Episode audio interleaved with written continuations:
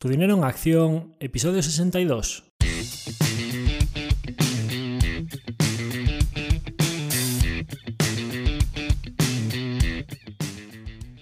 Hola, soy Javier Acción, asesor financiero independiente autorizado y registrado en la Comisión Nacional del Mercado de Valores con el número 149 y asesor del fondo de inversión Acción Global. Te doy la bienvenida a Tu Dinero en Acción, tu podcast de inversión donde hablaremos de manera sencilla y cercana de conceptos, métodos y alternativas para rentabilizar tus ahorros. Si te planteas sacarle partido a tus ahorros o quieres descubrir qué opciones te interesan más, te invito a quedarte para aprender sobre finanzas con un lenguaje directo y sin tecnicismos. Si tienes alguna pregunta, duda o sugerencia, puedes contactar con nosotros utilizando las distintas vías que encontrarás en nuestra página web www.accioninversiones.com.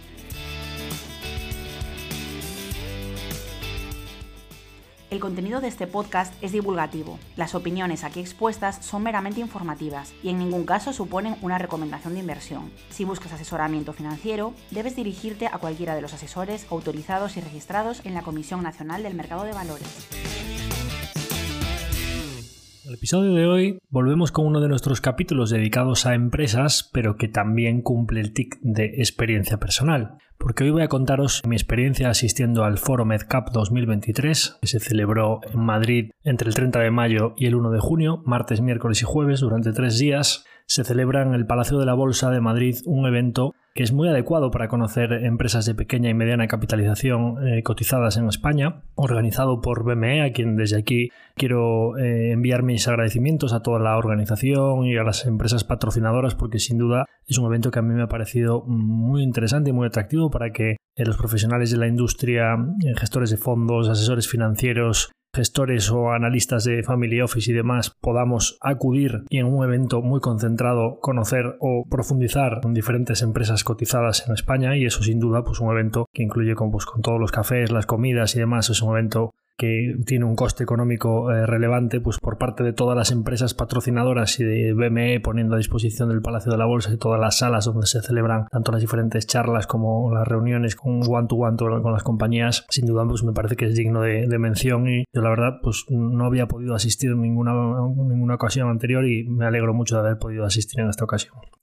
El evento se organiza eh, durante esos tres días en diferentes formatos. Hay un salón de actos en el que hay charlas de diferentes tipos de temáticas, de economía, de sostenibilidad, de inteligencia artificial, de, procesos de disrupción, de, paro, de sector real estate, de, industria, de banca y de cuestiones muy variadas que pueden afectar a las empresas em, cotizadas españolas. Suelen ser mesas redondas en las que siempre suele haber algún tipo de directivo, alto cargo, CEO o director financiero de alguna de las empresas cotizadas. Por ejemplo, la charla inaugural cuando yo llegué al foro y aún no tenía reuniones con empresas, pues en la que estaban teniendo cuando llegué estaba eh, Ismael Clemente, que es el CEO de Merlin Properties, y sin duda pues es, es, una persona que siempre tiene algo que aportar a este tipo de foros y comentarios muy interesantes, con lo cual pues ya os hacéis una idea del nivel de, de las charlas, ¿no? Esto va sucediendo de manera paralela a dos tipos de eventos distintos que suceden en diferentes partes del Palacio de la Bolsa, que en función de la agenda pues vas yendo a, unas u otros, ¿no? En función de tu interés y de poco pues las empresas que quieras conocer con las que quieras reunirte. Eh, se celebran de manera paralela lo que llaman Discovery Meetings, que son speaks o bueno, charlas digamos específicas de compañías, que pues el requisito que se pone es que sean compañías que lleven menos de dos años cotizando con lo cual, pues por eso la palabra discovery, ¿no? Pues son compañías que todavía probablemente la gente no las conozca y hacen una primera charla, una primera aproximación al negocio de la compañía para que la gente vaya por primera vez y ahí se celebra pues una presentación de lo que es la compañía, pues con turno de preguntas también, pero en la que acude, digamos, un foro más grande de gente para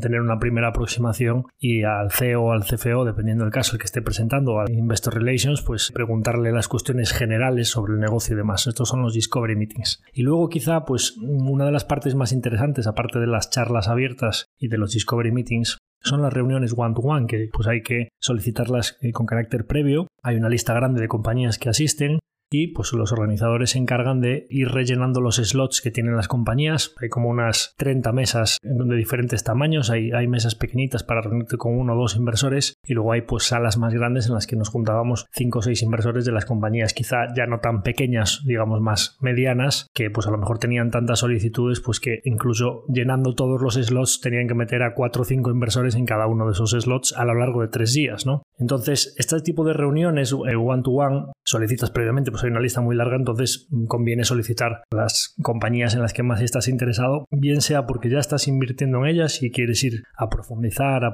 hacer alguna pregunta un poquito más fina, o bien sea porque eh, es una compañía que estás empezando a analizar o que te puede parecer atractiva y que quieres tener una primera aproximación a ella, pero sí que es verdad que estando una o dos personas, o en algunos casos, eh, digamos, en los que éramos más asistentes, pues éramos cuatro o cinco inversores, no más, sí que son reuniones en las que sí que conviene pues tener ya un poquito mirada a la compañía para hacerles ya preguntas más finas. Es verdad que casi siempre esas reuniones empiezan con un pequeño resumen por parte del management, que solía ser pues en los casos de las empresas más pequeñas, pues el CEO, la CEO, y, y en los casos de las empresas pues más grandes, pues CFO o, Investor Relations, te hacen un pequeño briefing de la compañía, porque en casi todas las reuniones hay alguien que es la primera vez que va a verlos, pero luego pues ya es preguntas muy concretas sobre el negocio de personas que en casi todos los casos pues siempre hay alguien que se la tiene muy mirada o que ya lleva tiempo en el accionariado. He agradecido a la organización y a los patrocinadores. Creo que hay que también eh, eh, enviar un agradecimiento desde aquí a las compañías que asisten a este foro para hacer un acto de transparencia y de comunicación con sus inversores o con potenciales nuevos interesados. Obviamente para las empresas les interesa tener una buena base de inversores y que pues lógicamente al final tienen que financiarse y tener emitido capital en los mercados públicos pues lógicamente para sus costes de capital, para su acceso a financiación y demás. Esto es un ejercicio que es bueno para ellas, pero es verdad que para ellos también mandar a personas, no todas las compañías por supuesto son de Madrid, sino que son toda la geografía española, tiene un coste mandar a, no deja de ser su trabajo, ¿no? De los directores financieros, de los investor relations, pero sí que es verdad que más allá del coste que tiene para ellos acudir a ese evento, yo entiendo y de, de vez en cuando se lo decíamos a algunas de las personas que estaban allí, cuando tú durante tres días estás con slots a las 9, a las 10, a las 11, a las 12, a la 1, pausa pequeña para comer, a las 3, a las 4 y a las 5, tantas horas consecutivas con reuniones en las que prácticamente no había ni una pausa para tomar café en el medio y además coincide que en casi todas las reuniones hay alguien que no se ha mirado todavía la compañía y le tienes que hacer una introducción o una pequeña presentación de lo que es el negocio de la compañía y lo tienes que hacer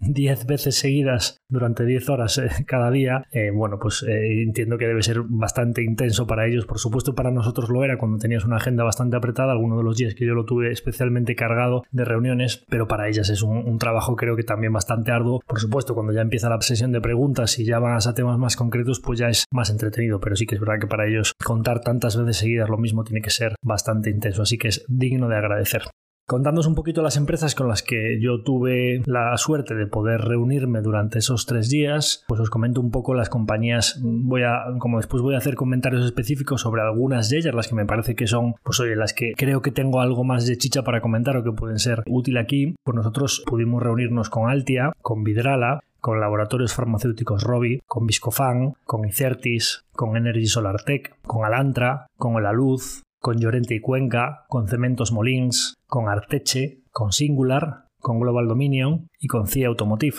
También, lamentablemente, no pude asistir a esas dos reuniones porque también tenía con Ecoener y con Atris Health, pero lamentablemente, pues en el caso de Ecoener, uno de los motivos de que yo fuese al Foro MedCap, que hablaremos de ello después, es que NBA Binance, que sabéis que es una de las posiciones importantes en las que nosotros invertimos en el fondo, que lleva con nosotros desde 2018, tenía pensado hacer una presentación de su nuevo plan estratégico a cinco años, el plan 100 2027, que lo iban a presentar en Oquendo, en Álava, en su sede central, y por una cuestión de diferentes eh, limitaciones de agenda de algunos de los accionistas principales, finalmente decidieron que no lo iban a celebrar en un evento aparte en Oquendo y que pues el Foro MedCap, ya que ellos suelen ir todos los años allí, pues también agradecimiento desde aquí a Gaesco y a José Tamayo porque al ser patrocinador del evento pudieron conseguirles una sala en el Palacio de la Bolsa para que fuera de lo que es la agenda oficial del Foro MedCap pudiesen presentar allí el plan dado que la gran mayoría de accionistas íbamos a estar allí. Entonces, aunque originalmente la presentación del plan 100 2027 de Neve y Birins iba a durar una hora y yo iba a poder asistir al one-to-one con EcoEner a continuación, finalmente por las numerosas preguntas que hicimos y por lo que se alargó la presentación, que os lo comentaré a continuación, pues no pude asistir a EcoEner. Fue una pena, espero poder reunirme con, con ellos en el futuro. Y con Atris Health se me solapó con un Discovery Meeting que quería asistir, entonces pues tampoco pude verlos. Es verdad que ya había estado con ellos en unos desayunos que organizó también BME hace unos años, entonces bueno, pues ya conozco bastante el negocio de la compañía y además pues pude disculparme con Yuk que estaba en la zona de cafés en un momento coincidí con él y ya pues quedamos para el futuro para volver a vernos. Entonces, de todas estas compañías, seguro que en el futuro podremos ir comentando. Eh, ya os voy a comentar sobre algunas de ellas, voy a hacer comentarios específicos ahora, antes de pasar a la presentación del plan de 2027 de Nevi Bearings. Pero es verdad que quería hacer un primer comentario aquí sobre, en general, sobre las cotizadas españolas y sobre el foro Mercap. Y vosotros sabéis, los que escucháis el podcast, que yo ya he mencionado en varias ocasiones, que echaba un poco de menos que en España no hubiese un universo de compañías eh, cotizadas, pequeñas y medianas, digamos un universo más o, una mayor profundidad de compañías que tuviesen alicientes para cotizar, que fuesen negocios buenos con equipos gestores íntegros y, que tomasen buenas decisiones de asignación de capital y que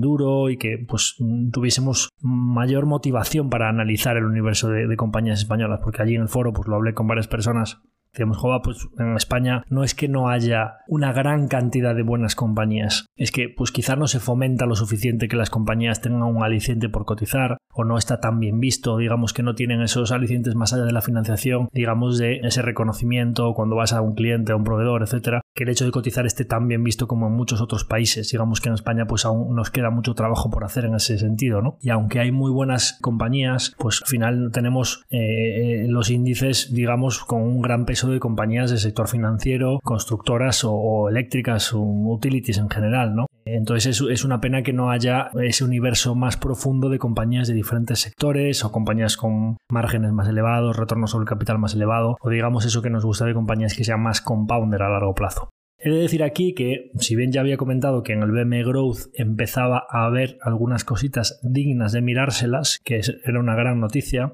y bueno, pues desde lo que había pasado con GoWex había quedado un poquito estigmatizado. Ya veremos qué pasa con este segundo capítulo de, IDF y esperemos que no vuelva a quedar eh, marcado, ya veremos cómo se resuelve, pero creo, y esto es una de las cosas positivas, una de las conclusiones más positivas que traigo del Foro MedCap, y ahora os hablaré de alguna compañía concreta, empieza a haber un universo muy interesante de compañías analizables en España. Analizables y por supuesto invertibles. Me he venido con bastantes buenas impresiones de algunas compañías que cotizan que cuando te pones cara a cara con el management te das cuenta de que ya hay un grupo de compañías que cotizan en España con gente muy seria detrás que está haciendo muy bien las cosas y que creo que pueden tener una gran proyección no solo en España sino a nivel internacional los próximos años. Entonces, esto es una primera conclusión. Me alegro mucho de haber podido ir al foro Medcap porque al final es muy distinto analizar una compañía desde los papeles y desde el escritorio de tu mesa a sentarte delante de ellos y ver cómo te lo cuentan y creo que como mínimo hay que estar muy pendiente, ya no solo de todo lo que hay ahora mismo cotizando, sino de lo que pueda salir los próximos años, porque creo que está mejorando y mucho. Como decía Peter Lynch en su libro, lo que tengas muy cerca es lo primero que tienes que analizar. Una compañía eh, de, de calidad 7 que está a 40 kilómetros de tu casa es muchísimo mejor inversión que una compañía de calidad 7 que está a 4.000 kilómetros de tu casa. De hecho, nosotros y lo he dicho aquí en, diversas ocasiones, es muy probable, ahora mismo, por ejemplo, pues dos compañías españolas en las que nosotros invertimos, que son NB y e Inditex. El caso de Inditex es un poco particular, como todos bien sabéis, pero eh, el caso de NB y que es una compañía muy poco líquida del BM Growth, es altísimamente probable que si yo me encuentro con una compañía que fabrica rodamientos, aunque el management me parezca muy serio, como es este caso, y tenga márgenes superiores a la media, e invierta mucho de cara al futuro y vea una oportunidad muy buena, si estuviese en Estados Unidos o Canadá, esa compañía probablemente la habría rechazado al cabo de una hora, dos horas análisis. Nunca habría llegado al conocimiento que tengo de la misma ni los habría acompañado durante todos estos años en el accionariado de la empresa. ¿no? Este caso se da en otras compañías que yo he estado viendo que por el simple hecho de tenerlas tan cerca y poder analizarlas con profundidad y de conocer al management de cerca, y no vamos a negarlo también, por la facilidad del idioma, es, muchísimo más fácil llegar a los entresijos de un negocio ya que te expliquen todas las dudas al más mínimo detalle si tú tienes una vía directa con el management y por supuesto que el idioma facilita muchísimo que tú puedas acceder a lo que sea lo más próximo a la verdad de lo que está sucediendo en un negocio, ¿no? Entonces, bueno, pues conclusiones muy positivas y pues aviso aquí o dejamos la alerta puesta de que empieza a haber cositas y que hay que estar muy pendiente de lo que pase en España, en el mercado continuo y especialmente en el BME Growth estos próximos años. Haciéndose algún comentario específico de las empresas con las que pude reunirme, voy a hablaros un poquito sobre Altia, sobre Vidrala, sobre Cementos Molins, sobre CIA Automotive, sobre Alantra y sobre Rob. Empezando con Altia, la consultora tecnológica eh, que además son paisanos nuestros, eh, cuyo CEO y fundador es Tino Fernández. Tuve la suerte de poder reunirme con eh, Ignacio Cabanas, que es el director financiero y que yo no lo conocía personalmente, con Ignacio Cabanas y dos personas de su equipo, una chica que es como su segunda de a bordo, la, o la que lleva más relación con el inversor y que también está eh, muy encima de, de M&A, ¿no? de fusiones y adquisiciones, y la persona que era, digamos, el dueño o el que les vendió Noesis, que es la compañía portuguesa con la que se fusionaron en el año 2020 o la que adquirieron en el año 2020 y la verdad es que los tres pues me gustaron mucho, la verdad, personas mm, eh, muy francas que te cuentan las cosas como son, mm, digamos, personas con las que te das cuenta que son buenos profesionales, pero que solo con hablar un ratito con ellos te das cuenta de que con una altísima probabilidad, aparte de buenos profesionales, son buenas personas también, ¿no? Y bueno, pues sabéis que Altia ha tenido una transacción reciente en su accionariado. Sabéis que recientemente pues un 5 y pico por ciento de la compañía ha pasado de manos de Casa Kisho, que era pues un accionista de referencia que llevaba muchos años acumulando acciones y esto ha pasado a propiedad pues de una compañía de inversiones coruñesa que pues es, eh, está vinculada. En la prensa ha salido pues la hermana de Amancio Ortega compra esto. Bueno, digamos que es efectivamente pues Josefa Ortega pues es, es una de las propietarias de esa sociedad de inversiones pero quizá pues, la persona que más ha estado vinculada con esa transacción es su hijo, digamos el, sobrino de don Amancio, que es eh, Miguel Jove Ortega, y que bueno, pues es una primera incursión para ellos en todo el mundo de, las empresas cotizadas o de las participaciones empresariales, pues porque eh, tienen un perfil de inversiones muy conservador que principalmente suele invertir en el sector inmobiliario, ¿no? Entonces esto ha sido una gran alegría para todos nosotros, en primer lugar porque, bueno, puedo comunicar aquí, porque ahora ya es una transacción oficial y están los hechos relevantes publicados y demás, que nuestro equipo ha tenido una implicación directa en, esta transacción, en la valoración de Altea y demás, lo cual pues me alegra mucho haber participado en un tipo de transacción en la que creo que todas las partes implicadas han salido muy bien paradas. Los vendedores, lógicamente, pues eh, han vendido una compañía en la que le han hecho una rentabilidad muy abultada estos últimos años, porque llevan acumulando acciones desde el año 2012, o sea, llevan 11 años acumulando acciones. Cuando una compañía se multiplica por 10 a lo largo de esos años, es un grandísimo éxito, tanto para Coruña como para todos sus accionistas. Pues lógicamente, el que está vendiendo después de, una, eh, de un rally de este tipo durante estos años, sin duda está haciendo una buena transacción. Pero es que además no venden la totalidad, sino que se quedan con una parte, ¿no? Y esa parte que se quedan es de de las personas jóvenes de la familia que tienen muchos años para seguir creciendo continuo, con lo cual se ve que ellos quieren capitalizar una parte de sus beneficios y sobre todo pues para la parte mayor de la familia que se queda digamos con un capital que pueden poner a funcionar ahora que además están los tipos de interés más altos a una renta bastante más alta que el dividendo de Altia. Ahora no es difícil conseguir rentabilidades de manera muy conservadora del 3 o del 4% y el dividendo de Altia pues al ser una empresa de crecimiento es del 1,7% anual, ¿no? Entonces tiene que ese sentido que se salgan de esa parte y que dejen una parte importante porque saben que Alta sigue teniendo mucho potencial en la parte de los, digamos, de, los miembros de la familia que son jóvenes, que son los que tienen plazo por delante para crecer, plazo por delante para estar invertidos en renta variable, ¿no? Por supuesto, los compradores, pues que voy a decir aquí, ¿no? Esto es, digamos que es una refrenda el proyecto empresarial de Altia al tener no uno, sino dos accionistas de referencia, porque, porque los que venden no se marchan, que pueden apoyarla en su proyección los próximos años. Y además, pues creemos que por eh, las últimas adquisiciones que ha hecho Altia, sus planes de crecimiento a futuro y demás, creemos que quien está comprando, pues lo está haciendo a un precio bastante razonable y con potencial para los próximos años. Y además con la suerte que supone poderte comprar más del 5% de una empresa que básicamente nosotros, por ejemplo, nuestro fondo de acción global es muy pequeño y nunca hemos podido invertir en Altea por la, por la enorme liquidez de esta compañía, ¿no? Pues la ventaja de poder comprarte un porcentaje de participación así en una compañía como esta tan bien gestionada, pues es una grandísima oportunidad. Y para Altea, pues qué vamos a decir, ¿no? No solo ahora ya pues se incrementa todavía más su base accionarial de referencia, creo que tanto a nivel de clientes como accionistas, pues eh, crea una sinergia que, que, es muy, muy interesante para los próximos años, ¿no? Pues bueno, pues allí estuvimos comentando un poco toda esta transacción, de la que por supuesto ellos están muy contentos. Y Nacho Cabanas pues me comentaba un poco, pues que se pregunta siempre de Altia, oye, ¿cómo Altia consigue históricamente crecer eh, de manera muy sólida, pero siempre con unos márgenes superiores a muchas de sus competidoras, que digamos que este es un trabajo muy horas hombre, en el que pues es fácil caer en la tentación de acceder a muchos contratos eh, para aumentar el top line o digamos aumentar mucho tus ventas, pero de una manera que digamos tire un poco abajo los márgenes, ¿no? Competir por precio para ganar utilización de tus empleados, pero con proyectos de poco valor añadido. Y él pues me decía, oye, pero nosotros optamos más por la cercanía al cliente, por estar en proyectos de valor añadido un poquito más alto, por cumplir muy bien nuestra palabra por tener un histórico de cumplimiento que los clientes saben que pueden asociarse con nosotros y ir con un crecimiento orgánico encargándonos cada vez más cosas. Eh, yo esto no lo, no lo, decían ellos. Yo creo que Altia,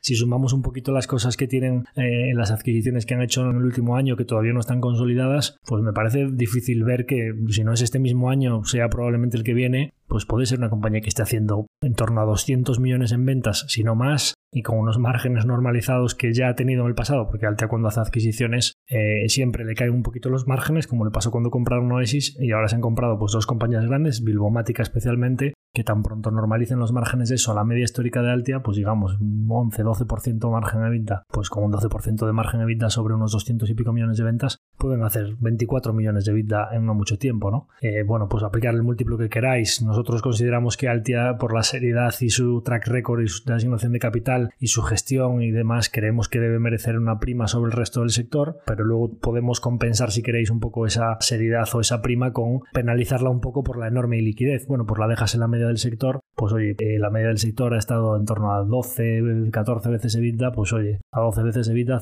no hay que hacer muchos números para ver que Altia, si hace 24 millones de, de EBITDA este año el que viene, con prácticamente nula deuda, porque ahora sí que es verdad que cogieron un pelín de deuda eh, para comprar estas compañías el año pasado, pero también tienen mucha caja, ¿no? Entonces deuda neta de aquí a un año prácticamente no van a tener. Pues oye, pues el potencial es, es bastante importante, ¿no? Hablamos también de, inteligencia artificial, hablamos un poco de, los negocios recurrentes y con alta generación de caja que, suelen buscar. Y bueno, pues eh, preguntas variadas sobre la problemática de circulante del sector y sobre si tienen, cómo tienen su pipeline de, de man de un poco pues oye, que sí que es verdad que hay, hay bastantes oportunidades en el sector porque ahora está, digamos, las aguas bastante revueltas, hay bastantes compañías que están presentando profit warnings en el sector, cotizadas algunas de ellas y que sí que les llegan oportunidades, pero es verdad que algunas pues que vienen bastante mareadas y que no les gusta mucho venir con compañías que ya les han ofrecido diferentes múltiplos y que entonces están intentando arañar hasta el último céntimo. ¿no? Lógicamente, pues sabemos que las buenas transacciones en el M&A se producen cuando se trata en exclusiva con una persona pues porque hace un trato serio y que no está buscando tanto, digamos, el arañar hasta el último céntimo. Y para ellos es muy importante comprar al precio adecuado. Y además, bueno, pues estuvimos hablando un poco de toda la presión salarial en el sector, cómo estaban gestionando toda la subida de sueldos y las barreras de entrada que son bastante bajas y ellos lo reconocen en el sector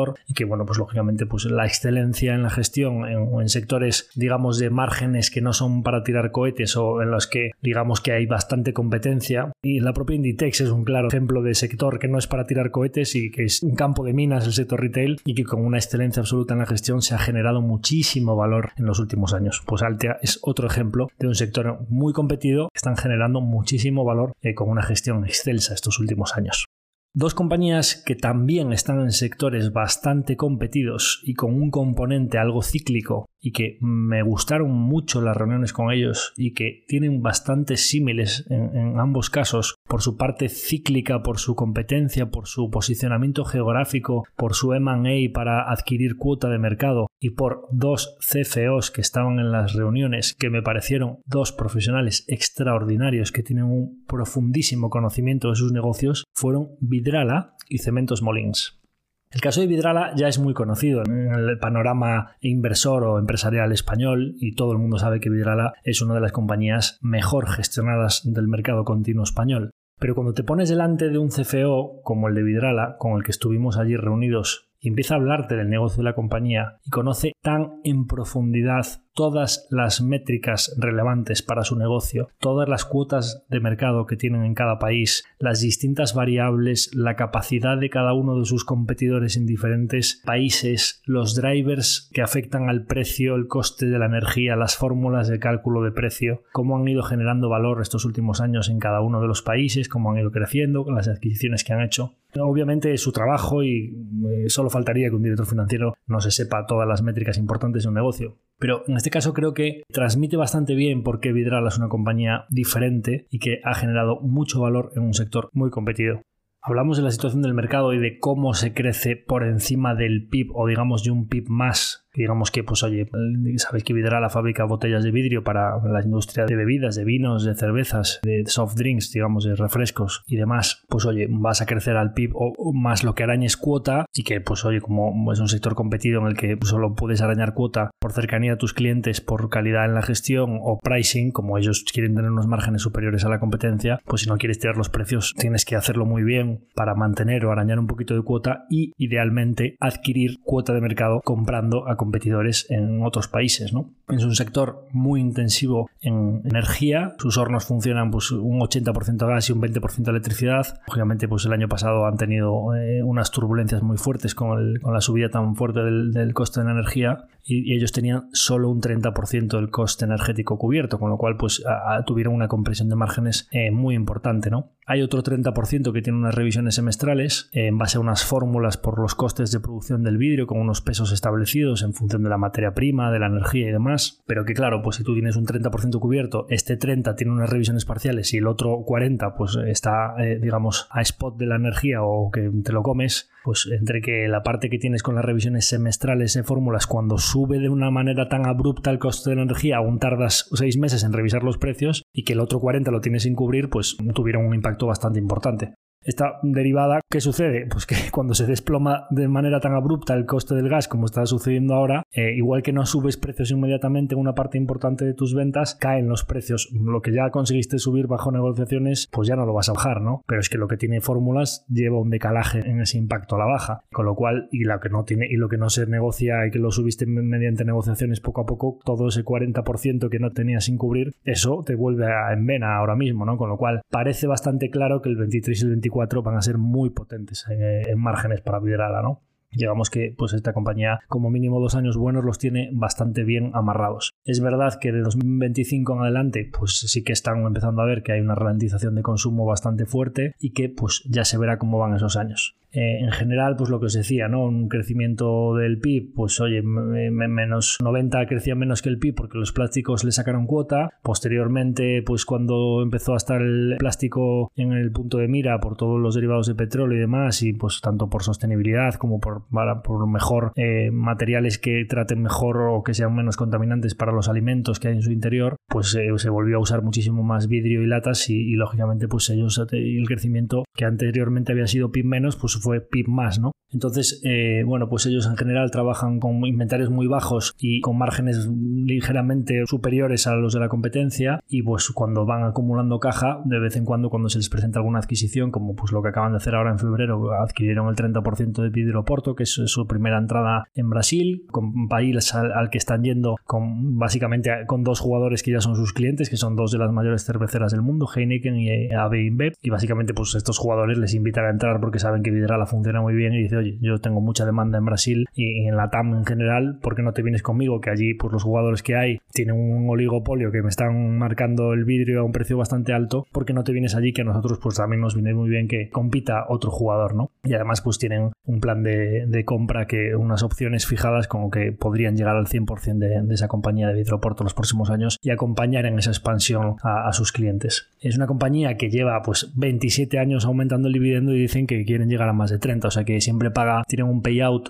es un negocio bastante maduro que lógicamente pues las oportunidades de reinversión que tiene pues son las que son, pues tiene que pagar un buen dividendo, ¿no? Bueno, pues lleva, dice que, que llevan 27 y que ojalá lleguen a 35 años aumentando el dividendo. Eh, niveles de endeudamiento razonablemente bajos, dicen que no prevén que pueda haber un escenario en el que podrían estar en deudas financieras evitas por encima del 1,5 veces y pues un plan de CAPEX los próximos años de tanto de mantenimiento como de crecimiento para asegurar que tanto en Brasil como en sus, el resto de esos mercados clave soporten el crecimiento de los próximos años. Y es verdad que, bueno, pues eh, aunque de 2025 en adelante no tienen muchísima visibilidad, sí que es verdad que pues él nos recomendaba que tanto todas estas variables, tanto de consumo como de productos sustitutivos, como de las eh, dinámicas de crecimiento tanto en países desarrollados como en países emergentes, pues oye, que también hay que vigilar un poco los incrementos de capacidad de los competidores, porque básicamente pues para la fijación de precios del líder hacia abajo, pues cuánta capacidad instalada haya, pues es un factor bastante relevante. Entonces, bueno, como veis, pues precio del gas, precio de la electricidad, precio del vidrio, capacidad instalada en diferentes países, consumo en emergentes y consumo en desarrollados y un sector pues bastante competido en el que tienes que estar muy cerca de tus clientes, pues un negocio en el que hay bastantes variables, unas controlables y otras incontrolables para el equipo gestor, pero Vidrala sin duda una compañía que con una excelencia en la gestión pues, es una compañía pues para tener en el radar y si en algún momento como pasó en el, en el COVID en 2020 cuando se dispararon los costos energéticos volviese a dar una oportunidad, sin duda es una compañía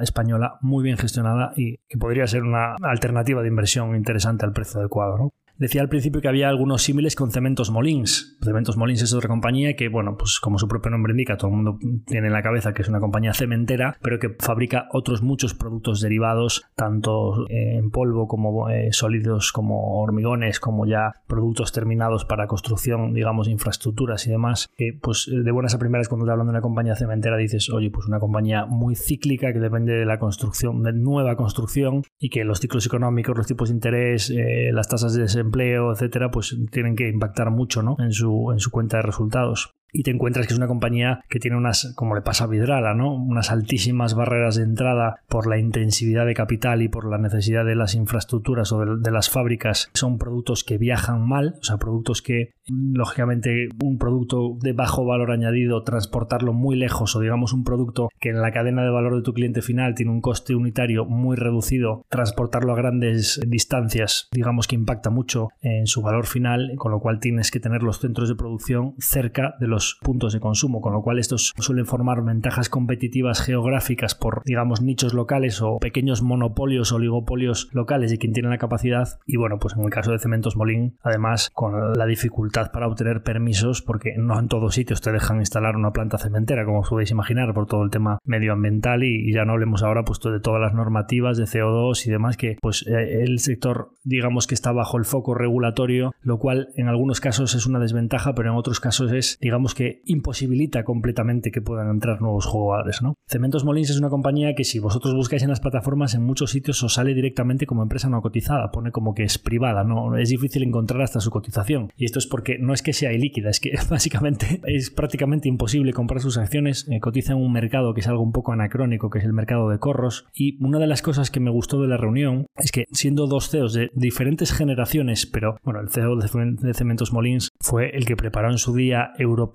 para su venta a DH Smith, con lo cual, de gestionar eh, negocios cíclicos y de ser muy eficiente en números, en cuentas, en métricas clave y en qué teclas hay que tocar para que un negocio alcance su máximo valor potencial, creo que sabe un poquito, ¿no? Y una de las cosas que me estuvo comentando es que, en principio, uno de los planes de la familia Molins a medio largo plazo sería cuando la compañía está ahora mismo en 1.2 billion en revenues, o sea, una facturación anual de 1.200 millones de euros y más o menos capitaliza por ahí, o sea, en torno a una vez ventas, cuando la compañía esté en el entorno de 1.6, para lo cual ya no le falta mucho. En principio, a, las tasas que crecen, en principio podrían en uno o dos años probablemente estar por ahí, en torno a 1.6 billón, hacer un, lo que se llama una re-IPO, es decir, una venta o una, un nuevo listing directamente al mercado continuo en el que la compañía Molins reduciría su participación en torno a, desde lo que tienen actualmente, venderían un 35% que pasaría a ser free float, con lo cual es en una compañía de en torno a, pues imaginaros, ¿no? Una compañía que a día de hoy, al ser tan poco líquida, tiene unos múltiplos de cotización muy, muy deprimidos. En un posible listing, si la compañía ya está haciendo 1.6 billion reps, pues lógicamente si ahora está una vez ventas, con los márgenes que hacen, que son muy superiores a los de su competencia y no para nada parecen los márgenes de una empresa cíclica, es verdad que pues el margen evita es muy elevado porque luego es verdad que hay un CAPEX bastante intensivo y tienes que pues, hacer los ajustes para hacer un margen operativo puro de cash o digamos un EBIT margin, pero teniendo en cuenta la reinversión o un EBITDA menos CAPEX, ¿no? Digamos, pero con todo eh, son unos márgenes muy saludables, pues lógicamente pues no va a, probablemente no, no, no, no esa re-IPO no se haría a una vez ventas, va a aplicar el múltiplo que consideréis, pero con unas ventas de 1.600 millones probablemente la compañía no capitalice 1.600 millones, sino que capitalizaría bastante más, ¿no? Pues oye, el 35% de eso cotizando es que ya no sería ni un BM Growth, estamos hablando de que podría ser una compañía que probablemente podría tener listado un trocito, o sea, la compañía capitalizar a lo mejor entre 2 y 3 billones y tener listados pues entre 700 millones y un billón de free float, con lo cual sería una compañía ya muy líquida y en la que probablemente, así como hasta ahora no se podía haber invertido, a lo mejor en uno o dos años resulta que Cementos Molins es una compañía en la que sí que se puede invertir, ¿no?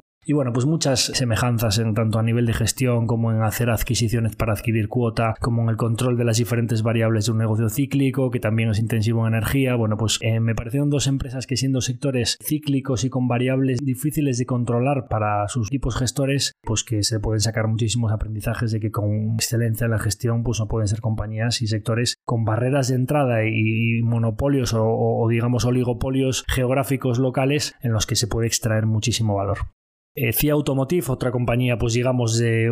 es que se parecen bastante, ¿no? Digamos, de Vidral, Cementos Molins, hablé de Inditex o hablé de Altia, compañías pues que en sectores de bajo valor añadido o sectores, digamos, que históricamente han tenido márgenes bastante pobres, pues qué me decís de la generación de valor de CIA Automotive que lleva muchos años componiendo en plazos muy largos por encima del 10% anual compuesto. Creo que CIA la última vez que la miré, pues llevaba así como cerca de 20 años componiendo al 14% anual compuesto, ¿no? Lo cual para un sector de automóvil que pues ha pasado por todos estos ciclos intermedios y todo lo que está sucediendo ahora con la transición, que las ventas no han recuperado las cifras de 2019, un sector que en general tiene muchísima intensividad en capital eh, mucha presión en precios y, márgenes bastante pobres, pues eh, esta generación de valor implica que ellos están en el sweet spot, digamos, del sector, en un tier 2 y a veces en algún tipo de pieza en tier 1 y que tienes que hacer las cosas muy bien y ser muy eficiente para conseguir unos márgenes operativos tan saludables como los que ha tenido siempre CIE, ¿no? Y bueno, pues ellos me contaban, tanto pues eh, eh, estaban dos personas, una chica y un chico de, relación con el inversor y del departamento financiero de CIE. Y bueno, pues eh, me contaron pues muchas cuestiones bastante parecidas también a, estar muy cerca del cliente en sus donde se fabrican. Pues si quieres ir a la TAM, pues tener una fábrica en Brasil. Si quieres ir a NAFTA, Norteamérica,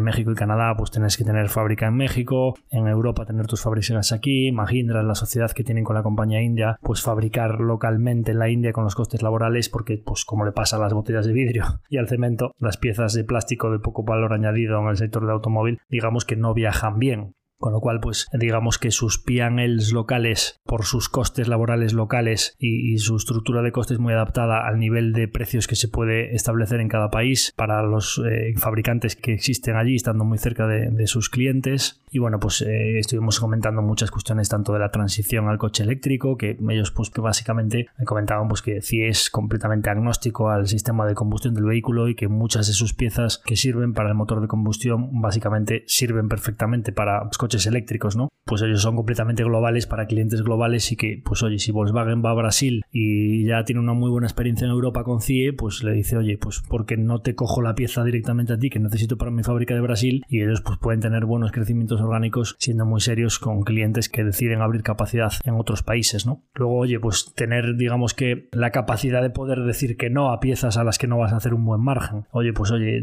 si tú tienes una trayectoria de crecimiento durante todos estos años como la que tiene CIE y su cliente más grande, que es un gigante del sector, es el 8% de tu cuenta de resultados, pues 8, 7, 6 y ahí para abajo, una enorme diversificación. El hecho de que a una pieza o un cliente del 1 o 2% de tu cuenta de resultados le digas que no para mantener tus márgenes, pues digamos como que, aunque son clientes grandes, y además en su circulante se nota que son clientes que pagan tarde y ellos tienen que gestionar todo ese circulante con factoring y demás, es algo histórico de CIE, que, que han hecho una grandísima gestión de los costes financieros y del circulante mediante factoring, pues oye, lógicamente cuando tienes este tipo de clientes tan grandes y ya tienes que estar gestionando los periodos de cobro y demás, tener la posibilidad de que le puedas decir que no a alguno de tus clientes, que no sean ellos los que tengan la sartén por el mango absoluta, decir, no, no, pues es que me vas a hacer esta pieza y además a este precio, porque si no te queda una factoría vacía y tu apalancamiento operativo va a hacer que te cargues todo el P&L de este año, pues lógicamente es muy, muy, muy relevante para una compañía como CIA Automotive, ¿no? Entonces, bueno, pues interesante sin duda y estuvimos comentando muchas cosas ya quizá más generales de mm, por qué CIE, históricamente se habla de, la escuela CIE y de por qué eh, una compañía eh, de este tipo desde el País Vasco ha conseguido generar tanto valor y conseguir márgenes tan superiores a la media de su competencia, ¿no? Digamos, oye, pues es que mm, si el precio de esta pieza es de mercado, nosotros no priceamos más alto que la competencia. Si nosotros nos llevamos muchos contratos porque priceamos igual que la competencia, pero ejecutamos mejor, ¿cómo desde ahí para abajo nosotros conseguimos unos márgenes mejores? Eficiencia, eficiencia y eficiencia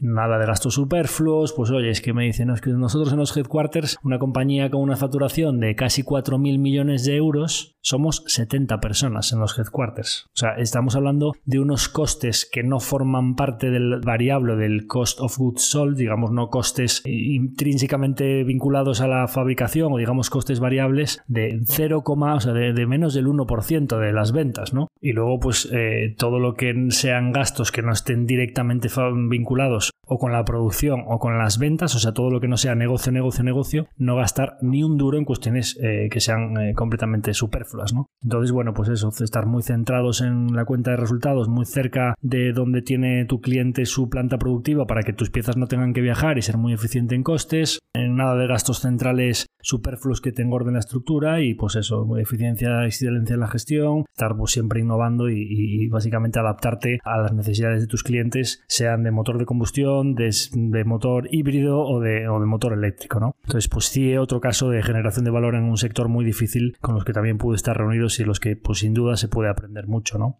Eh, hablando un poquito de Alantra, es una compañía también, otra compañía ilíquida que también ha generado bastante valor estos últimos años. Alantra es, bueno, pues eh, es investment banking gestión de activos en sector eh, mid-market, digamos, que es pues no las grandes firmas de gestión de, bancos de inversión y de emisiones muy grandes, sino digamos pues el, sector más pequeño y medianas emisiones una compañía con un dividendo muy grande y líquida y que pues lleva bastantes años con un plan de expansión internacional, tanto en Reino Unido con adquisiciones como Estados Unidos. Yo fui accionista de Alantra en la primera, no sé si recuerdo si en la última época de la sociedad privada o la primera época del fondo, con muy buenas experiencias, porque la teníamos en cartera, no sé si fue en 2016 a 2018, una cosa así, habíamos tenido una rentabilidad muy muy buena. Y es verdad que siendo una compañía muy líquida, nosotros tenemos bastante limitada el número de compañías ilíquidas que podemos tener o el porcentaje que podemos tener invertido en compañías eh, ilíquidas. Y bueno, pues es una compañía que yo básicamente mis eh, preguntas hacia ellos iba un poco en la línea bastante general o bastante de alto nivel diciendo pues oye, eh, Altes es una compañía que paga un dividendo, pues están cotizando las acciones a 10, 11 euros, están muy baratas, ¿no? O sea, pues compañía que le viene por delante freno en las emisiones, bajada de, de, los activos bajo gestión o bajada un poco de la parte cíclica de asset management, menos transacciones corporativas y menos emisiones de deuda de compañías o de transacciones de manga y demás, pues tiene un claro componente cíclico y bueno, pues eh, parece que el mercado ha priceado muy rápido esa caída, pues ven las acciones de 17 euros, pues están como a 10, 11, ha priceado un poco que lo que le viene por delante estos próximos dos años no será tan alegre como lo que tuvo en el 21 y principios del 22, ¿no? Entonces, bueno, mis preguntas aquí van un poco en la línea de, oye,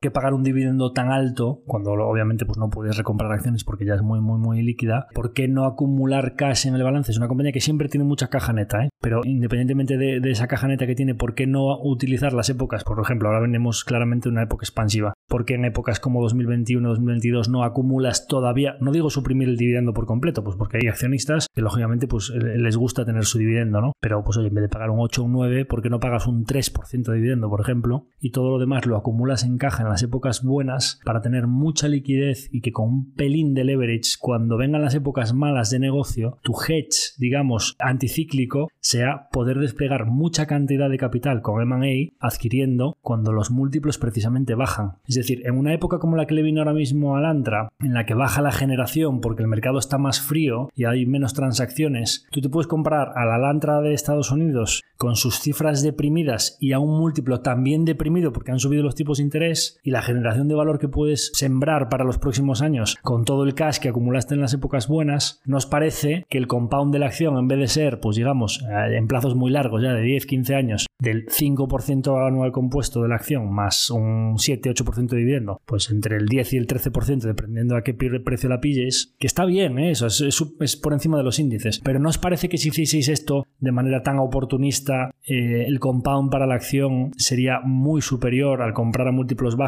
Y luego coger el re-rate al alza de vuestros negocios o digamos esa expansión de negocio y orgánicos de los próximos años de lo que compráis muy barato y que oye pues un pequeño dividendo pero con un compound superior de la acción además mejor tratamiento fiscal porque muchos de los dividendos que pagan hay muchos inversores que Hacienda les meten el mano en el bolsillo en el 20% más y sin embargo una acción que está componiendo a largo plazo es el propio accionista el que puede decidir cuándo vende cuánto vende, si este año tiene una renta o no en forma de venta de un trocito de la acción y en muchos países además sin taxes por, ganancias de capital, con lo cual mejor tratamiento fiscal y es que además capitalizas todo eso y, y solo pagas al final, ¿no? O sea, interés compuesto de manera mucho más pronunciada. Respuesta, es lo que estamos haciendo. claro, yo hacía mucho tiempo que no tenía la compañía en cartera. Resulta pues que es lo que están ya empezando a hacer estos últimos años, acumulando más cash y parece que posiblemente pues pueda venir eh, más semana en el futuro. De momento el dividendo sigue siendo bastante alto, pero parece que sí que tienen el foco en, que la acción componga un poco más y sea una acción no tan de dividendo, digamos, ¿no? Entonces, bueno, pues interesante, pero pues con muchas limitaciones para invertir por todo esto que os digo de, de las compañías muy poco líquidas.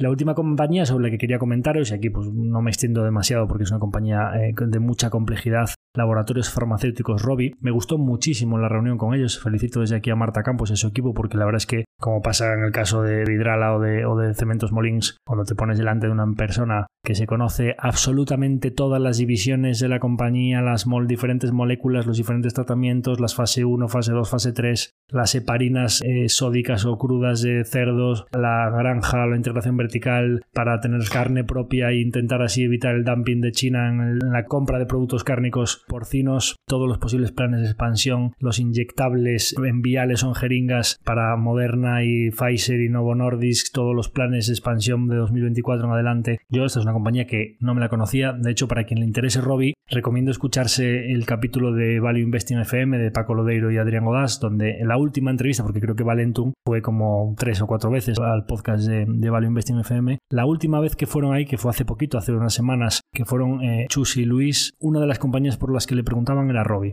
Y Luis explicaba bastante en detalle varias cuestiones de la compañía. A mí ya me había parecido que es una compañía que post-COVID, lógicamente, como Robbie, una de las cosas que hace eran las jeringas para las vacunas eh, inyectables de Moderna de COVID, y entonces el mercado la ha castigado mucho recientemente porque una parte muy importante de ese negocio se va a ir, ¿no? Ya veremos después qué pasa con las vacunas estacionales y con todo el pipeline de Moderna, que tiene muy buena pinta, ¿no? Que una de las cosas que les preguntaba yo era, oye, la capacidad para rellenar jeringas eh, si es un negocio que tiene márgenes superiores a vuestra media, si hacen márgenes del 20 y pico por ciento, pues los inyectables y las vacunas tienen un margen del 30 y pico por ciento. Y decía, oye, este negocio con estos márgenes, ¿por qué no atrae tanta capacidad? ¿no? O sea, ¿por qué no se pone alguien con bolsillos profundos a meter mucha capacidad? Decía, no, no, es que esto no es tan fácil. O sea, nosotros llevamos el año 90 y pico eh, un track record impresionante en el tratamiento de productos eh, biológicos orgánicos, digamos que es muy diferente al tratamiento de un producto químico y esto es bastante complicado o sea, hace falta un know-how. Yo decía, vale, ahí es a donde quería llegar, ¿no? Ahí es donde está la ventaja competitiva. O sea, que no cualquiera puede montar capacidad y ya está. De hecho, hay compañías del sector Catalent, eh, otra italiana, etcétera, que están intentando montar capacidad y que están teniendo serios problemas, ¿no? Porque hace falta, para montar capacidad, hace falta meter muchísimo CAPEX y como no lo hagas bien, puedes quedar bastante apalancado y que no te vengan las ventas. Con lo cual, lógicamente, pues eh, al final, eh, cuando un jugador funciona bien, como es el caso de Robbie, pues la posibilidad de que sigan cogiendo pipeline de Moderna, de Pfizer, de Novo Nordisk los próximos años es, es muy importante, ¿no? Compañía que parece que está penalizada a corto plazo, pero que le puede venir para quien tenga paciencia, a lo mejor uno o dos años flojos, pero luego del 24-25 en adelante parece que tiene muy buena pinta, pero quería decir aquí, compañía muy compleja, es decir, muchas variables externas que cuando te las empiezan a contar dices, pues oye, es que yo como sé si me va a venir el precio de la carne de cerdo, la heparina sódica, el tratamiento para esquizofrenia, en los viables de, de Moderna o del otro, o sea, una cantidad de cuestiones que no solo hay que saberse Robbie, hay que saberse Robbie, hay que saberse Moderna, hay que saberse la carne de cerdo, hay que saberse la fase 2 y la fase 3 del tratamiento para esquizofrenia, hay que saberse probablemente pues Pfizer y Novo Nordisk para ver un poco pues moléculas competidoras y sus pipeline de vacunas a futuro, pues muy complejo, ¿no? Es decir, hay que saber de farma en general y yo en mi caso pues sabéis que aunque vea que puede haber aquí una oportunidad buena y que tenemos en España una compañía de alto, esta sí que no es cíclica y de bajo valor añadido, sino que es una compañía en un sector que claramente tiene vientos de cola, y con márgenes muy elevados, ¿no? Y que parece que ha ejecutado muy bien y que está generando valor eh, muy, muy relevante estos últimos años. O sea, con lo cual, posibilidad de comprarte un buen negocio a precio razonable, pero en el que creo que me perdería muchas cosas. Es decir, creo que hay que saber dónde están las limitaciones de cada uno y yo mm, no es que esté lejos, es que estoy a años luz ya no de ser un especialista, sino de tener los mínimos conocimientos necesarios en sector farma para poder tener algo que aportar en esta tesis. Pero para quien tenga un edge aquí o pueda meterle muchas horas a esta tesis de inversión, sin duda me parece que es una compañía interesante y pues además les envío mis felicitaciones desde aquí porque fue una de las reuniones en las que yo pues, salí más asombrado de la calidad del negocio y de, y de un poco de su equipo gestor y del profundo conocimiento de lo que tienen entre manos, ¿no? Habiendo terminado un poco con las compañías con las que tuve one to one, que me parecía que tenían eh, bastantes cosas interesantes para comentar aquí, Vamos ahora con eh, el objeto principal de que fuésemos a Madrid y que pues acudiésemos a todas estas reuniones, que es que uno de los días se celebró la presentación del Plan 100 2027 de NBA Binnings, que es una compañía que está permanentemente en el top 5 de nuestro fondo con un peso un poquito superior al 5% de nuestra cartera en estos momentos. Bueno, el objeto del capítulo de hoy quizá no es tanto contar el plan, que es una, presentación que está publicada el hecho relevante en, BM Growth, podéis descargaros eh, la información y ver la presentación, pues comentar por encima las cifras porque cualquiera puede ver ese plan y un poco pues toda la explicación que dan de por qué no han llegado al plan anterior o por qué han llegado o se han quedado muy cerquita de algunas de las métricas, pero por qué en otras se han quedado un pelín más cortos y las cifras del nuevo plan 2027, pues empezando, si cerramos desde el 22, ahora para el 27 parece que quedan ya solo cuatro años, pero el plan incluye el año 2023 que está en curso, con lo cual 23, 24, 25, 26 y 27, pues otro nuevo plan a cinco años que ellos son los plazos que van fijándose siempre para sus metas estratégicas, ¿no? Entonces, bueno, pues comentaros un poco las cifras por encima de, lo que es el plan, porque yo creo que aquí lo que compensa es comentaros un poco más eh, los diferentes temas de relevancia que se hablaron en esa presentación, ya no solo en la propia charla de Javier Raya y Roberto Martínez, sino un poco en la sesión de preguntas que además, como era un evento fuera de agenda, lamentablemente no pudo grabarse, con lo cual pues hay varias personas que me han preguntado, oye, ¿se grabó la charla de NBI? Oye, pues ¿cómo fue? Oye, ¿qué cosas comentaron y tal? Creo que es un, un buen foro este para comentar un poco lo que fue esa presentación, más allá del PowerPoint que os lo podéis descargar y que son pues 40 páginas que yo recomiendo que cualquier interesado en la compañía se las lea en detenimiento, ¿no? Entonces, el plan de 2027 pues, contempla unas ventas eh, de 100 millones de euros que actualmente pues, estaba haciendo en eBay Birins, si no recuerdo mal, la cifra de cierre del ejercicio 2022 son unos 47 millones, con lo cual estaríamos hablando de más que duplicar las ventas de 2022 a 2027, que es una tasa de crecimiento compuesta del 16% anual, y un EBITDA de 18,5 millones, con un margen del 18,5%, o sea, 18 millones sobre ventas de 100, pues un EBITDA de 18 teniendo en cuenta que NBI ha hecho un EBITDA en el año 2022 de 7,8 millones. En el caso del EBITDA sería bastante más que duplicar. De hecho, es que este margen del 18% implicaría que no solo las ventas se más que duplican, sino que en los próximos 5 años NBI va a aumentar ligeramente los márgenes, que es algo que ya considerábamos que podría suceder porque NBI viene de unos márgenes muy deprimidos en todos los últimos año y medio, dos años, por toda la eh, subida descontrolada de las materias primas y ellos consideran que con sus planes de eficiencia,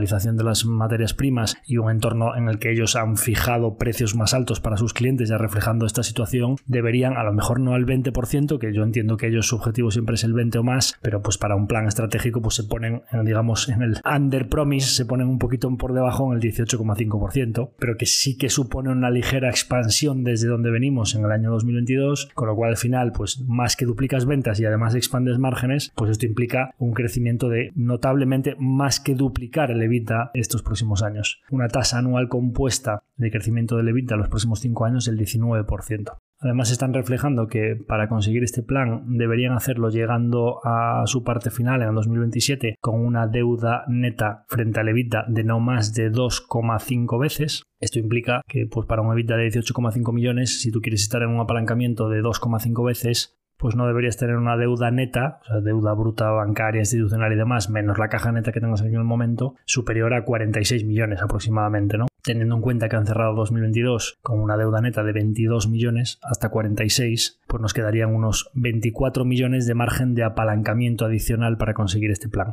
Ellos están reflejando en el plan un CAPEX de 56 millones estos próximos 5 años. Un CAPEX de 56 millones que incluye 6 millones pendientes por NB y Oradea o lo que era Turnator Ibérica, de los cuales 3 millones se produjo en abril y 3 millones sería el último pago pendiente, con lo cual ahí tenemos ya 6 millones, con lo cual el CAPEX de 56 56 ya serían 50 y además también incluye el 1,75, vamos a ver en cifras redondas, 1,8 millones que pagaron por industrias beta, con lo cual al final en cifras redondas estaríamos hablando de que CAPEX nuevo para crecimiento orgánico vía máquinas, pabellones y demás, estaríamos hablando eh, de un 50% del total de esta cifra de CAPEX que no incluye Oradea ni, ni beta, después hablamos en cifras redondas 48 millones de CAPEX nuevo, de los cuales ellos hablan de un 50% orgánico y un 50% inorgánico, es decir, pues oye, 48 millones, pues básicamente van a ir 24 millones a adquisiciones en cifras aproximadas, porque esto dependerá de las oportunidades que se les vayan presentando, y 24 millones a crecimiento orgánico vía montar máquinas, crecer divisiones, montar nuevos pabellones, planes de expansión, oficinas comerciales en diferentes países y demás.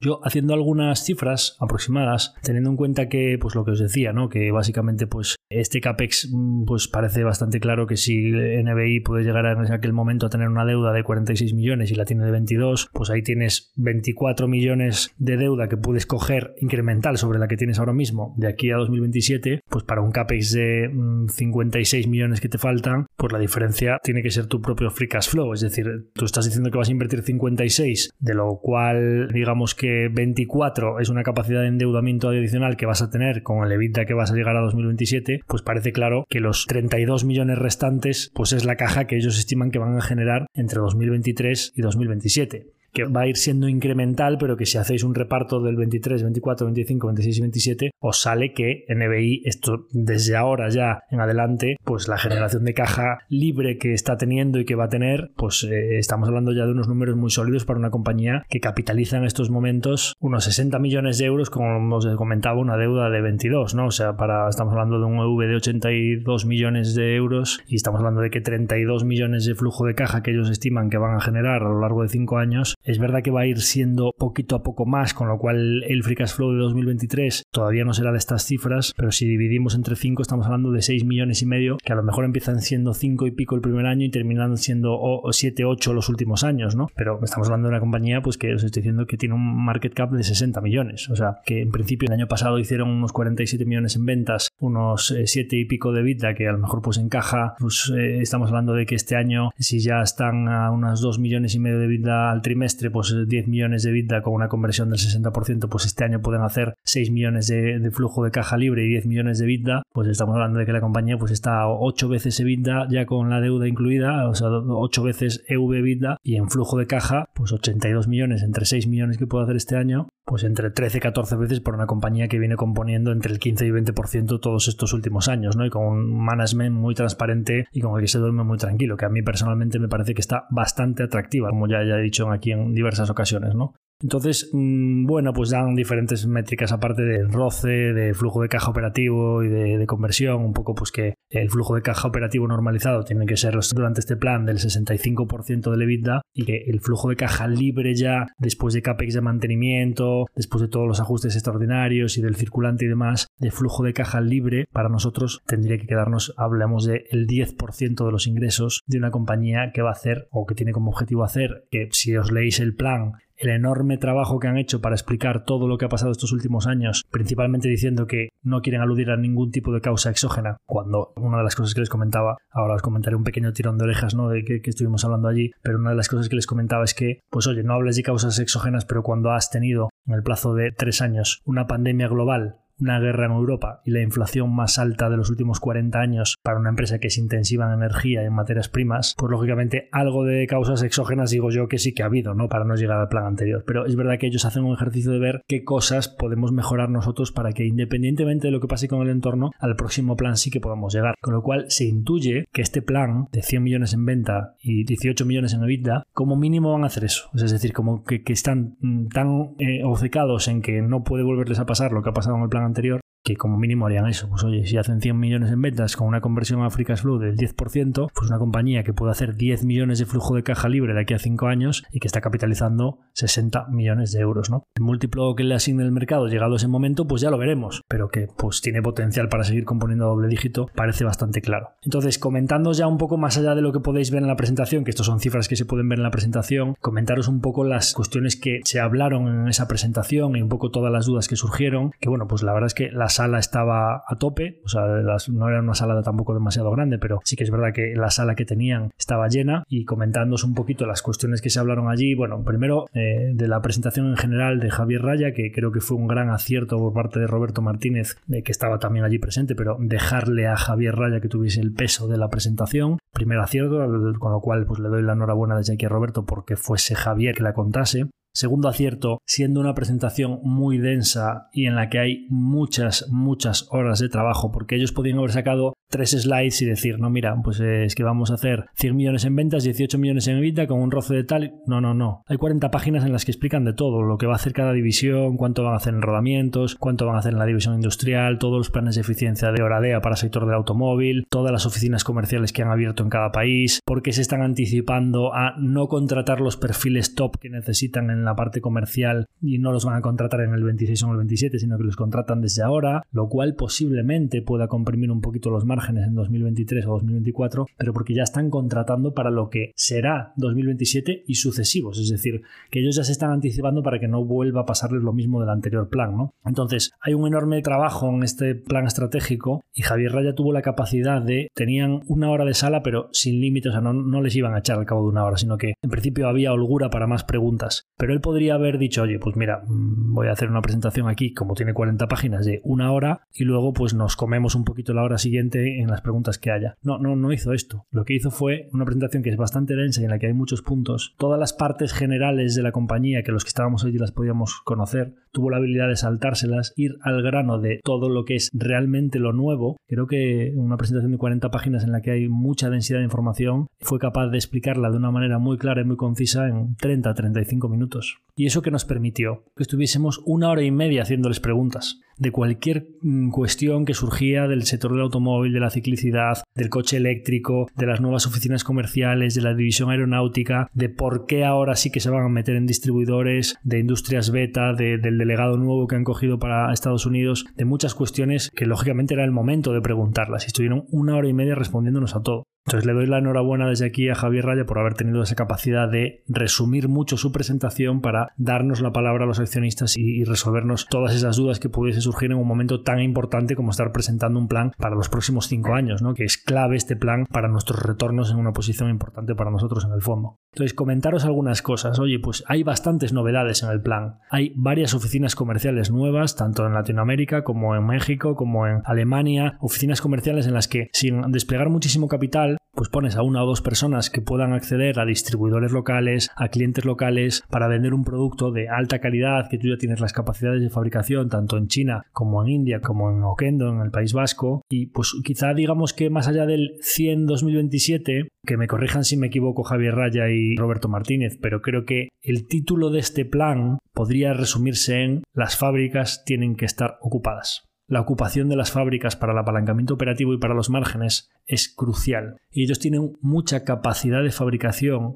especialmente en Oquendo, pero también en Oradea y también en India, mucha capacidad de fabricación que pueden utilizar estos próximos años. Digamos que tienen una gran cantidad de CAPEX ya desplegado que con una mayor utilización de esas fábricas puede producirles un incremento en ventas muy notable y una expansión de márgenes muy notable. Por ejemplo, en Oradea, oye, caída de la demanda, coche eléctrico, aquí viene un poco mi tirón de orejas en cuanto a que, joder, yo os llevo diciendo desde que comprasteis NB y Oradea que, oye, lo del coche eléctrico viene, viene viene, y vosotros tenéis un peso importante de motor de combustión, las piezas ligeras de aluminio son muy adaptables, o sea, para el coche eléctrico, cuanto más ligeras sean las piezas y hay una gran carga de piezas de aluminio en el coche eléctrico, digo yo que os estaréis adaptando. Sí, sí, bueno, tal. Bueno, pues aquí fueron un poco lentos, ¿no? Porque ahora es verdad que me explicaron allí que los procesos de homologación pues son dos o tres años y cuando te la compras pues tienes un decalaje, pero que claramente pues aquí les ha pillado el toro y que ha habido una caída muy fuerte de la demanda porque todo el mundo se lo está pensando, porque ¿quién se compra ahora un coche eléctrico para hacer eh, grandes kilometrajes con, sin cargadores o si no vives en una vivienda unifamiliar que lo puedas, pues lo hemos hablado aquí en los capítulos de Tesla, ¿no? Que todo esto avanzará mucho, pero que hay mucha gente hoy que no está cambiando el coche y que se lo está pensando mucho y eso está afectando mucho al sector y a las ventas de los motores de combustión, ¿no? Entonces, bueno, pues cuando ves a esta compañía que están diciendo que están eh, perdiendo 200.000 euros de vida mensuales en Oradea porque les falta el operating leverage, el apalancamiento operativo de ese reparto de los gastos fijos de Oradea, cuando han pasado de 250 personas a ciento y pico, se, han, encargado a, prácticamente la mitad de la plantilla que tenían allí y han aumentado la capacidad, o sea, han puesto otro pabellón, han metido máquinas. dices, oye, tienes menos empleados, me estás diciendo que tienes problemas de demanda, pero has duplicado la capacidad. ¿Tú confías mucho en que tus planes de crecimiento en los próximos años, cogiendo nuevas piezas, vas a ocupar esa fábrica? Decía Roberto, no, es que de 1.400.000 en adelante de ventas mensuales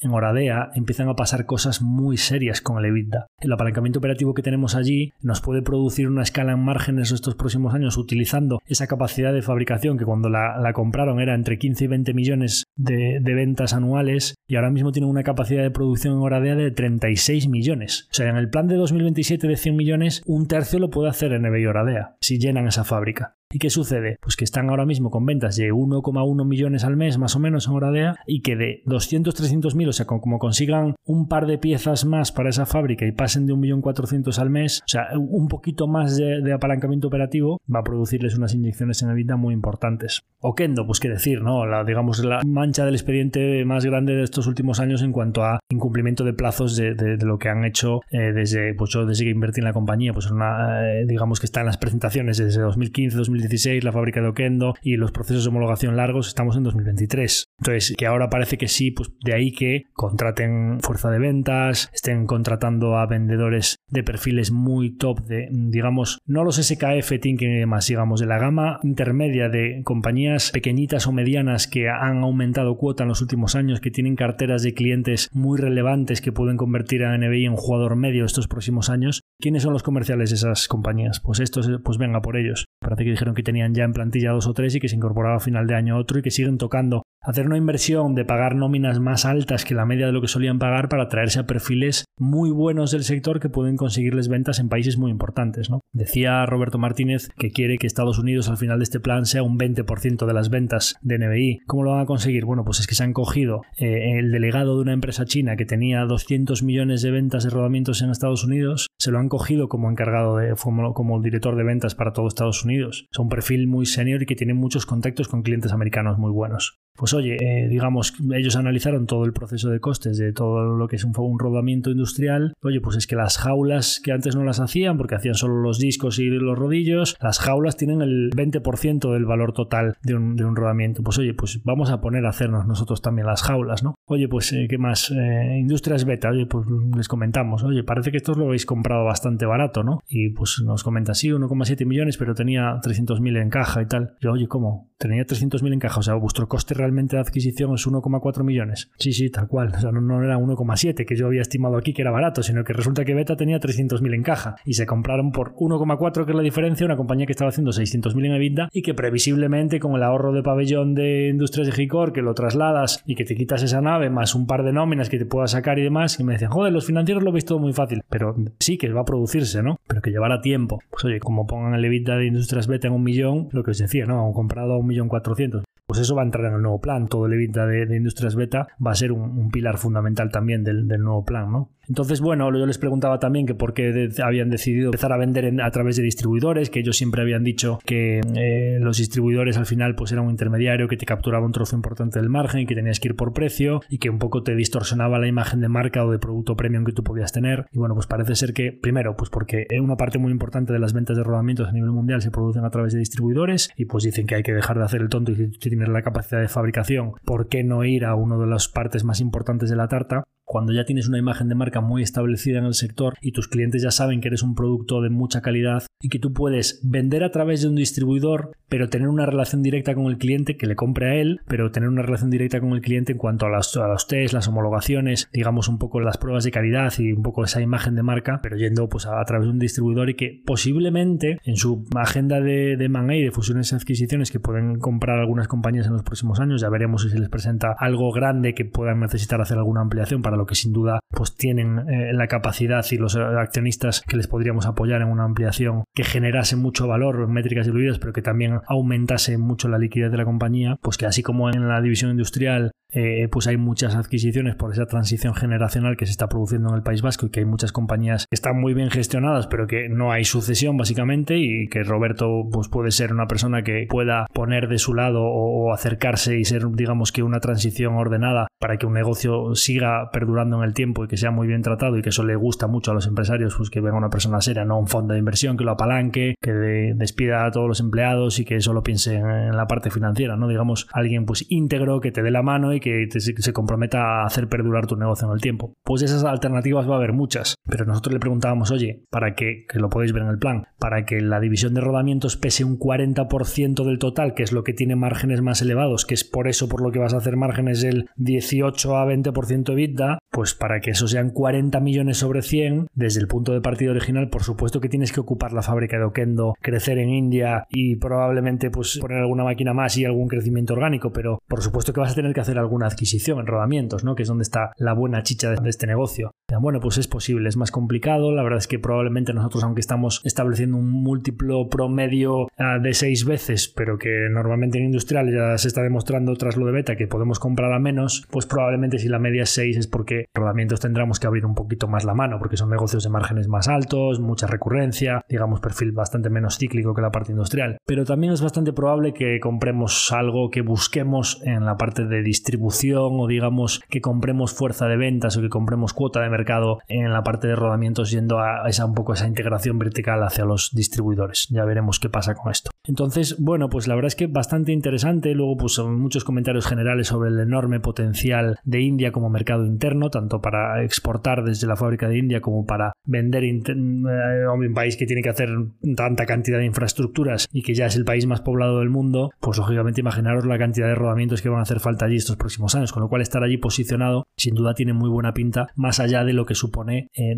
reducir de manera muy relevante el riesgo geopolítico de que tu principal punto de suministro de rodamientos esté en China, ¿no? Ellos es algo con lo que están muy concienciados y Roberto particularmente parece que pues está convencido que considera altamente probable que en los próximos 5 o 10 años pueda haber algún problema con China y ellos quieren tener garantizada la demanda desde un país como India que tiene unos costes laborables muy muy muy razonables y que además pues incluso está más cerca, ¿no? Con lo cual los fletes pues son incluso menores que desde China. Con lo cual pues esa diversificación está bien, por supuesto la fábrica de Okendo mm, dicen que tras hacer todos los test de calidad y demás tiene unos costes, unos estándares de calidad eh, muy muy elevados pero con unos márgenes si cabe todavía más altos que la media de NBI, con lo cual pues la fábrica de Okendo para esa gama de calidad muy elevada y para vender al norte de Europa y demás parece que tiene muy buena pinta ocupar esa fábrica. Sobre la división de aeronáutica, pues yo les comentaba un poco, pues porque Galindo se desplomaron las ventas en COVID, pero es verdad que ahora pues hay muchas compañías que suministran al sector aeronáutico, Transgym, Heiko y todas estas, pues que están volando, ¿no? O sea, que están en máximos históricos y que pues que el sector se ha recuperado muy bien. Y decían, bueno, pues claro, Galindo pasó de un millón y pico a cero de ventas y ahora pues este año vamos a hacer tres millones. Claro, dicen 3 millones, pues, pues que 3 millones para nosotros es bastante, ¿no? O sea, es, una cifra que es bastante respetable para nosotros. Bueno, pues que desde donde viene, pues claro que está, irá poco a poco y además pues es que es muy complejo, ¿no? Porque nosotros si queremos ir a hacer una pieza que va en un Airbus, pues es que hay una prensa que vale, solo esa prensa vale 5 millones y nosotros mm, quizá no le vamos a dar toda la utilización que merecería un CAPEX de ese calibre, ¿no? que 5 millones para nosotros es el 10% de todo el CAPEX del plan 2027. Y resulta que hay competidor nuestro, pues que tiene una fábrica como estas, que tiene esa máquina en Córdoba y que está allí muy cerca de la fábrica de Airbus y que nosotros además hacemos el mecanizado de las piezas, hacemos rodamientos, hacemos oye, ¿por qué no hacemos un consorcio de cinco o seis compañías en las que yo tengo una prensa, yo tengo una compañía que hace mecanizado, yo tengo una empresa de pintados, yo creo, podemos hacer piezas muy bien terminadas y con estándares de calidad entre las cinco compañías. En vez de ser una muy pequeñita que tiene que hacer un plan de CAPEX brutal para acceder a piezas, pues han decidido hacer un consorcio de empresas para acceder a contratos de piezas de, alto valor añadido en el sector aeronáutico. Bueno, pues me parece una fórmula interesante y que como mínimo pues invita a pensar en que están explorando sector de, márgenes altos con valor añadido muy relevante y que ellos siempre dijeron pues que la aeronáutica para ellos era una forma de disciplina interna para unos estándares de calidad muy muy elevados que a futuro pues era muy interesante indagar ahí, ¿no? Y de hecho, pues si veis un poco RBC, que es la compañía en la que ellos siempre dijeron que era su espejo en Estados Unidos, pues tiene una división de aeronáutica que vende mucho rodamiento y pieza industrial para defensa y esto pues es como un chorro de recurrencia y de márgenes elevados que así cotiza RBC a los múltiplos que cotiza, ¿no? Pues porque el mercado le tiene mucho cariño a, a, su división de aeronáutica. Con lo cual a mí que la división de aeronáutica no la dejen olvidada me parece bastante importante en NBI para los próximos años. Así que bueno, en general eh, me parece que fue una presentación bastante clarificadora para lo que viene por delante en NBA Beatings. Creo que en general el tono de la presentación, desde que Javier Raya habló esa media hora, pasando por mi breve tirón de orejas a todos los comentarios que hacían diferentes personas, como que todo fue de menos a más. Creo que el tono fue terminando con un tono muy optimista y alegre sobre lo que están haciendo y sobre lo que viene por delante, con independencia de que Roberto suena muy optimista, muy emprendedor y muy tirando el carro y vamos a comernos el mundo trabajando, trabajando y trabajando, pero que luego te comenta pinta mal la cosa eh, en la economía o no se ve nada claro la recesión, los tipos y demás para los próximos seis meses. Pero una cosa es lo que él piense que puede pasar a dos meses, a tres meses o a seis meses y otra cosa es que él pues va a empujar todo lo que pueda para un plan a cinco años en el que los ciclos económicos las cosas que pasen, esperemos que no haya tres catástrofes como estas que estaba comentando aquí estos próximos cinco años y que pues simplemente ellos digamos que puede haber algún ciclo intermedio como siempre hay, pero que dependa más solo de ellos la ejecución, ¿no? Una compañía que si en los últimos cinco años que nosotros invertimos en abril de 2018 está componiendo como al 14-15% anual compuesto desde 2 euros y pico que compramos nosotros las primeras están a 5, pues hacéis el compound, te sale una TIR desde el 20 de abril del 18 que nosotros compramos el primer lote de acciones a 2,24 euros por acción, 3 de junio que estoy grabando este podcast de 5 euros por acción, estamos hablando de una TIR del 16,9%, que es muy similar al roce de la compañía. Aquí sí que hablamos de compañías en las que es capital desplegado a una tasa. Cuando hablas a un año puede venir un COVID, cuando hablas a dos años puede haber una recesión. Cuando estás hablando cinco años en adelante, básicamente las empresas, salvo que hagan tonterías, si están muy bien gestionadas, pues oye, pues comprar a seis veces EBITDA es desplegar capital al 16%. Pues oye, comprarte una máquina con un roce del 16, pues básicamente pues esas son las dos vías de despliegue de capital. Pues aquí veis que las tires a largo plazo de la acción no mienten con respecto al retorno del capital de la compañía.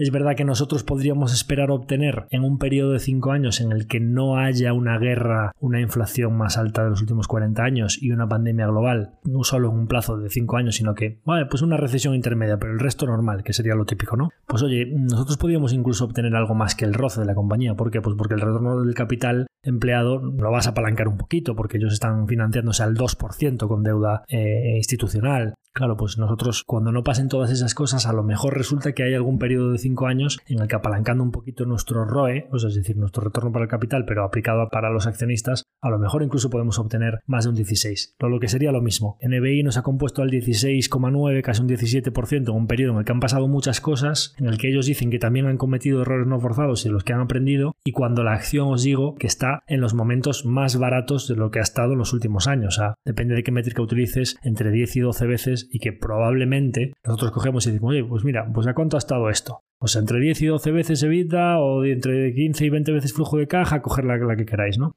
Bien, vamos a hacer unos números así muy fáciles. Vamos a coger y vamos a decir, oye, mira, eh, NBI en el año 2027 para estar a 10 veces EBITDA, que sería su media histórica, para un EBITDA de 18,5 millones, pues oye, eso por 10 veces estaríamos hablando de 185 millones, ¿no? Yo os decía que para estar a 2,5 veces deuda neta financiera EBITDA, con un EBITDA de 18,5, pues podían tener 46 millones de deuda financiera neta en aquel momento, ¿no? Pues a los 185 millones le quitas 46, ellos dicen que a este plan pueden llegar sin ninguna ampliación de capital, porque yo os decía que me salían perfectamente las cifras de que, pues oye, entre 22 y 24 millones de deuda y 30 y pico millones de flujo de caja que van a hacer, es que no tienen que diluir prácticamente nada, o sea, nada, o sea, pueden hacerlo solo con deuda y flujo de caja interno pues oye, pues estimemos que en aquel momento van a llegar con las mismas acciones en circulación que tienen ahora mismo. Pues 140 millones de market cap, ya ha restado la deuda, pues esto va a ser entre 12 millones en circulación que hay ahora mismo, sale precio objetivo para el plan 2027 de la acción de NBI de 11,6 euros por acción. dirás, ya Javier, pero es que estamos en 2023. Eh, tú tienes que descontar esa acción para ver cuánto debería valer ahora mismo la acción de Neve Bearings, ¿no? Es decir, puede estar a 11-12 euros en 2027. Perfectamente lo creo, con un múltiplo muy razonable de 10 veces EBITDA. Bien, entonces, ¿cómo me voy a traer a valor presente esto para decir, no, bueno, si tiene que estar a 12 euros o a 11,60 que me sale aquí en el año 2027, ¿a cuánto tendría que estar hoy? ¿Vale? Que eso es el ejercicio que creo que debemos hacer aquí.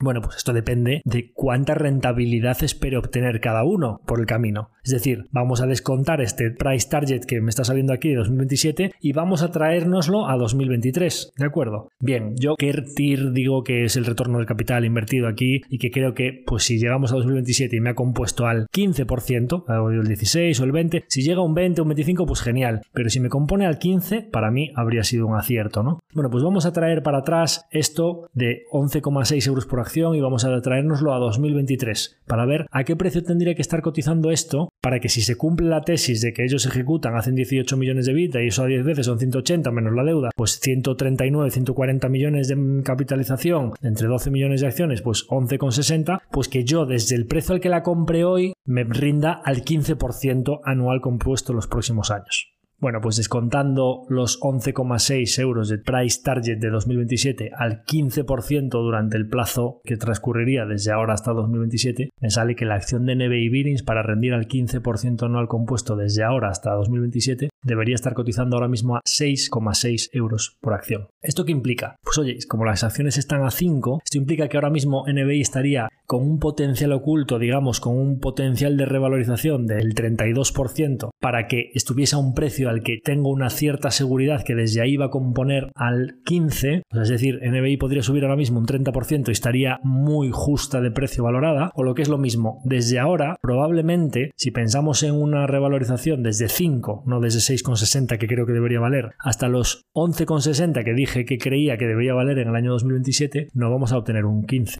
sino que vamos a obtener un 15 compuesto más el 30 que le falta, es decir, que comprándonos NBI Bidding Soy a 5 euros, si se cumple y las cosas van como pensamos, de que pueda tener una valoración razonable en 2027 de 11,6 euros por acción, pues nosotros obtendríamos desde el nivel al que está ahora mismo una TIR del 23% anual compuesto estos próximos años. Lo cual, bueno, pues ahí entonces sí que ya vemos el roce del 16 más el leverage de que se financian al 2%. Financias al 2% y ese capital que te cuesta el 2 lo despliegas al 16 o haciendo adquisiciones comprando máquinas. Esa es un poco la tesis de Neviviris, con una excelencia en la gestión, sin derrochar ni un duro y pues asignando el capital solo a lo que genera valor y a la parte de negocio, negocio, negocio y nada de gastos superfluos, mucha transparencia, eh, hacer las cosas muy bien, ejecutar, ejecutar, ejecutar. Así que con este mensaje de que, pues dado lo sucedido en los últimos años, parece que NBI pues, está siendo una buena compounder, incluso en tiempos muy difíciles, y que si las cosas van razonablemente bien los próximos años, incluso podríamos aspirar a que desde donde está la acción hoy, podríamos incluso componer a una tasa todavía más alta de lo que ha hecho estos últimos años. Así que con ese mensaje, pues me despido de todos vosotros del capítulo de hoy. Espero que os haya gustado el relato del Foro MedCap 2023 y de todas las compañías que hemos hablado. Hemos hablado de botellas de vidrio, de cementos, de piezas para del automóvil, de banca de inversión, de una consultora tecnológica que son paisanos nuestros y en este último caso de piezas industriales y rodamientos y del plan estratégico 2027 de NBI. Así que sin más me despido de todos vosotros hasta la próxima semana. Espero que os haya gustado y por supuesto como siempre os invito a que si queréis que le pueda interesar a vuestra gente cercana que lo compartáis para que el podcast siga creciendo y perdurando en el tiempo. Os invito también a que nos enviéis vuestros comentarios a través de Spotify y de YouTube y que nos sigáis apoyando en ese objetivo de las 5 estrellas en Spotify. Y nada más, me despido de todos vosotros